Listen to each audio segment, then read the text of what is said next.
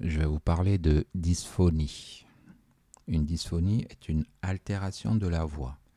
Face à une altération de la voix, il faut d'emblée éliminer les causes suivantes. Un corps étranger, un corps étranger laryngé. Il existe ce qu'on appelle un syndrome de pénétration et des signes asphyxiques. Le traitement se fait par extraction, soit technique de Hemlich ou laryngoscopie. Autre cause de dysphonie, les paralysies laryngées. Cela se voit dans la paralysie du nerf récurrent. Cela fait suite à des traumatismes ou un processus tumoral. La paralysie du nerf récurrent peut se voir après chirurgie thoracique ou chirurgie thyroïdienne. On le voit également dans le cas de tumeurs du médiastin, voire de traumatisme cervical. Le diagnostic, bilan complémentaire, se fait par laryngoscope ou imagerie. IRM thoracique. Autre cause de paralysie laryngée, donc euh, des paralysies du pneumogastrique, le nerf pneumogastrique qui se voit dans le cadre de tumeurs, de maladies neurologiques inflammatoires ou de tumeurs vasculaires. Le nerf pneumogastrique, c'est donc le nerf numéro 10 qui traverse le thorax. On peut retrouver également dans euh, les atteintes du nerf 9, 11 et 12 ou 10 des troubles de déglutition associés Hein, qui font euh, que manifestement le patient présente une altération de la voix.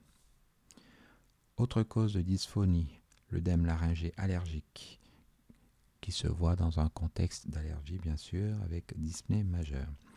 Autre cause de dysphonie, des tumeurs malignes endolaryngées. Les tumeurs malignes endolaryngées se voient essentiellement sur un terrain alcoolo tabagique, et ce dans un contexte d'altération de l'état général. Le bilan se fait par euh, laryngoscopie et biopsie, sans oublier l'imagerie. Une fois ces causes expliquant la dysphonie, donc l'altération de la voix, éliminées, à savoir tumeur maligne endolaryngée, œdème laryngé allergique, les paralysies laryngées, qu'elles soient récurrentielles liées à un traumatisme ou une chirurgie, la paralysie du pneumogastrique ou des troubles de déglutition ou des traumatismes, des traumatismes du rocher, fracture au niveau du crâne, traumatisme du rocher, ou quand on a éliminé également le corps étranger laryngé qui se manifeste par un syndrome de pénétration et des signes physiques, on peut alors rechercher plus posément d'autres causes des dysphonies. Elles sont donc ces causes, ces étiologies regroupées en, catégories. Par exemple, dans le cas d'une atteinte de la dynamique laryngée, euh, par exemple là, ici un stridor laryngé congénital chez l'enfant, avec une disparition. Le stridor disparaît spontanément vers l'âge de 2 ans. Le diagnostic est fait par laryngoscopie. On peut avoir des paralysies du nerf récurrent ou paralysie récurrentielle bilatérale. Cela se voit euh, à la laryngoscopie et c'est une, euh, une conséquence d'une chirurgie de la thyroïde dite catastrophique. On peut avoir des atteintes de la dynamique laryngée dans le cadre de maladies de type myasthénie ou myopathie. La voix est faible et dans le cadre de la myasthénie, cette, euh, cette dysphonie a des horaires, c'est-à-dire que par épuisement de réserve euh, de neurotransmetteurs, après un épuisement, donc la myasthénie, la myopathie s'installe. Donc euh, la dysphonie est liée à un phénomène d'effort. Autre cause des dysphonies, on a des atteintes dites fonctionnelles, par exemple euh, dysphonie spasmodique, ça se voit chez les personnes qui ont une fatigabilité de la voix ou un bégaiement dit du larynx. On a les aphonies psychiques qui sont secondaires à un choc ou un conflit relationnel, les aphonies psychiques, ou le malmenage vocal chez les chanteurs de rock ou les marchands ambulants. Donc ça, c'est les atteintes fonctionnelles, le malmenage vocal, l'aphonie psychique ou les dysphonies dites spasmodiques. Autre atteinte, autre étiologie pardon, des dysphonies, les atteintes organiques intralaryngées. Je les cite rapidement. Le coup de fouet larynx, ou au larynx, donc laryngé. Euh, cela fait suite à, donc, euh,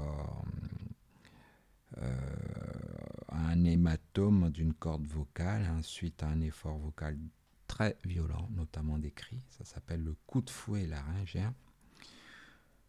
Les traumatismes du cou, quel qu'il soit, hein, que ce soit un traumatisme fermé ou ouvert, on a un contexte bien sûr de trauma. Les traumatismes internes, euh, suite à une intubation orotrachéale par exemple. Les laryngites chroniques, la tuberculose laryngée. Bon, aujourd'hui, ça c'est rare, hein, mais cela se voit de plus en plus. et c'est lié au manque de couverture vaccinale ou chez les patients immunodéprimés, donc la, la tuberculose laryngée. On a les laryngites aiguës, virales, bactériennes, allergiques.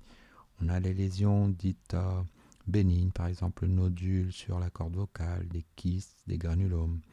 Et puis enfin, la papillomatose laryngienne. On peut retrouver aussi, en dehors de la papillomatose, des angiomes sous-glottiques chez l'enfant. Cela se voit en laryngoscopie.